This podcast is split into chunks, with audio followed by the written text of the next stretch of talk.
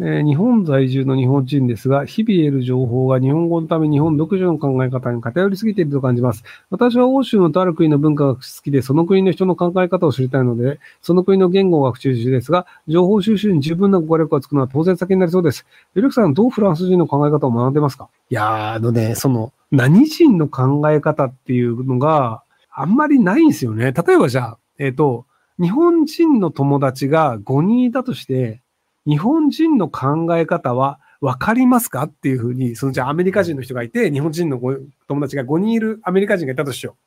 う。で、その人が、よし、日本人の考え方分かったって言ったら、いやいや、お前友達5人でしょ？って、ってなるじゃないですか。なので、その、えっと、そういうふうに考える人がいるということは分かるんだけど、が、どう考えるかというのは、基本的には、あの、人と話をするとか、ニュースを読むとかしても分かりません。要は、そのニュースで書いてある事実だったりと、人を話をして、あ、こういうふうに考えるんだという人もいるっていうだけで、なので、その事例は増えるんですよ。なので、そのこういうふうに考える人が確かにあの、なんかじゃあ10人ぐらいいるよとか、いや、こういう考えする人100人ぐらいいるんじゃないとかっていう、その区分けはできるんだけど、この人種はこう考えるみたいな、その人の考えの根本はこうだみたいなのっていうのは、基本的にはできないと思った方がいいと思いますよ。エレベーター歩行禁止が浸透しません。片側開けの空いてる方で歩かないよう抵抗しようと思うんですが、同調圧力に負けてしまいます。片側開けは警察渋滞の元になっていることに気づかない頭の悪い人をひろきさん論破してこの握手を社会からなくしてくださいお願いします。と別に論破をせずに僕は普通に右側に立ってますけどね。品川駅とか。要は別にあの、その片側開けてエスカレーターを歩かなければならないというルールはないので、片側が開いててこう列になってる時になんか庶民がわざわざ僕のためにこう開けてくれてありがとうっていうことで、普通に僕はあのエスカレーターに座った、あの、のその立ち止まったまま乗ったりするので、なのであの論破関係なく普通にやったりします。はい。これあのエレベーターじゃなくてエスカレーターですね。えーだいぶ前に走るときは腕を振らない方が早いとスパチャさせていただいたものです。方法は腕を下ろしたまま手のひらが後ろを向くようにひねるだけです。それだけでいいのでやってみてはいけないでしょうか。できればその感覚を覚えていただければ幸いです。あれさ、あの、ドクタースランプあられちゃんがキーンって言って走るときみたいな感じですか？いやーでも、それで本当に速いんだったら多分オリンピック選手がその走り方をしてると思うんですよね。あの、世界中の人たちが努力をして一番速い走り方のフォームっていうのを研究したせいで、その100メートル走っていうのをやったりするので、で、今のところ一番速いと言われてるウサイン・ボルトさんが、あの、背骨が曲がってる病気の人なんですよね。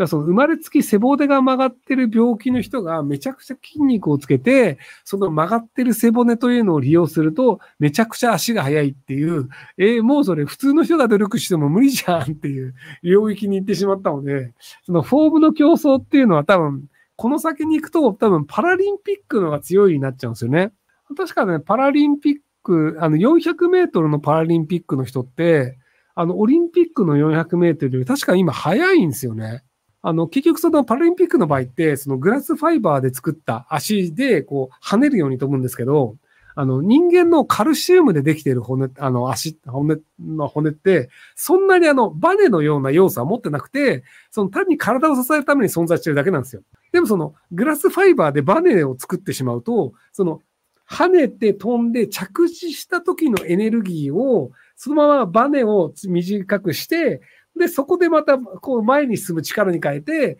で、そこの着地する時の力でバネを縮めて、で、前にする動きにしてっていうので、その人間じゃできないエネルギーの使い方がグラスファイバーでできるようになるんですよ。その反発力でね。っていうのがあるので、あの、結局、その、今、その400メートルだと、そのパラリンピックの人が義足でやった方が早いよねってなってるので、多分時間の問題で100メートルとかも、パラリンピックの人の足がない人にグラスファイバーつけた方が早いよねってなっちゃうと思うので、なんでこの先に、そのフォームがどうこうというより、多分あの、いかに人体改造した人が強いかっていう時代になるんじゃないかなと思うんですけど。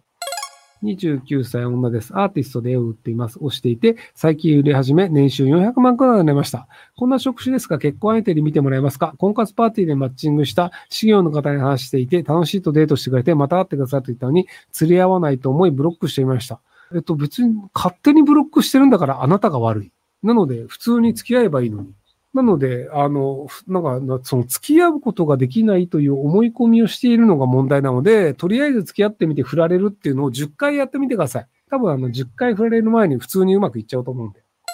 えフィンランドの留学後のリバースカルチャーショックで辛いです。どんどん日本の悪いところを見てくる一方で、家族の住む日本の離れない絶望感をどうしていいかわかりません。離れればどうせ家族なんかいつか死にますよ。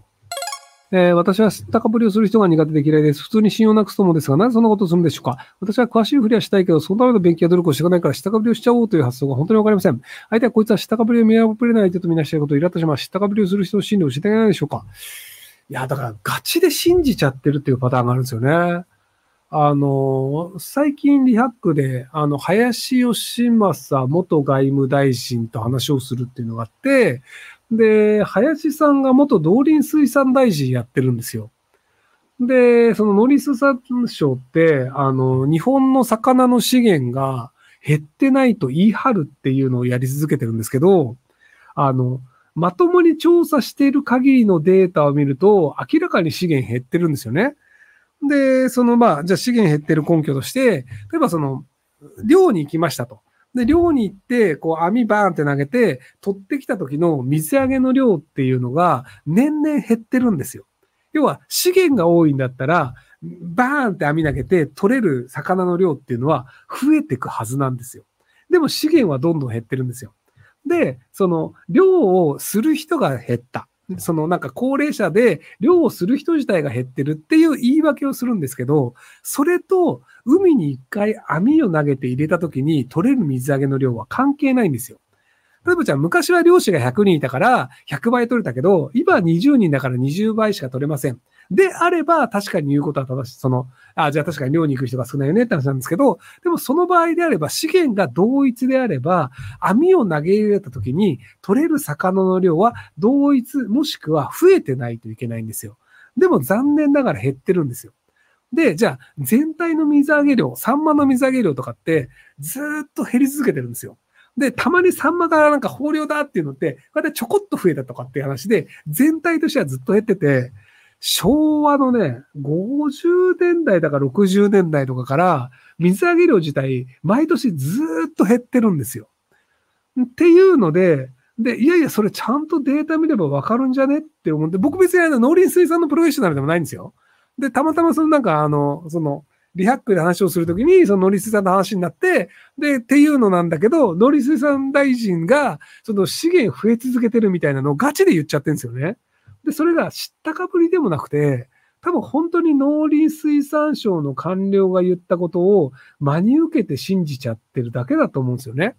で、その、まあ結局じゃあその量が少な、そのなんか量が大量に多い、その魚が大量に取れるんだったら、その値段はどんどん安くなるはずなんですよ。要は魚が余ると。だから取らない。っていうのであれば、値段は下がるわけじゃないですか。でも、魚の単価って上がり続けてるんですよ。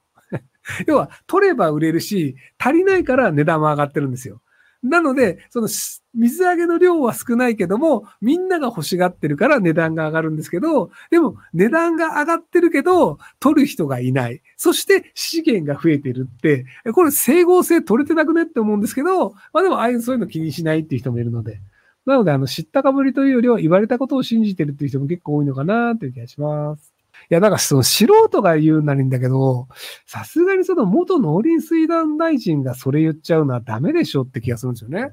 で、それをメディアで流すのもダメでしょっていうふうに思って、割と僕それ噛みついたんですけど、なんかそれが良くないということが、あまりそのリハックの熊さんと西田さんには分かってもらえなかったみたいですね。はい。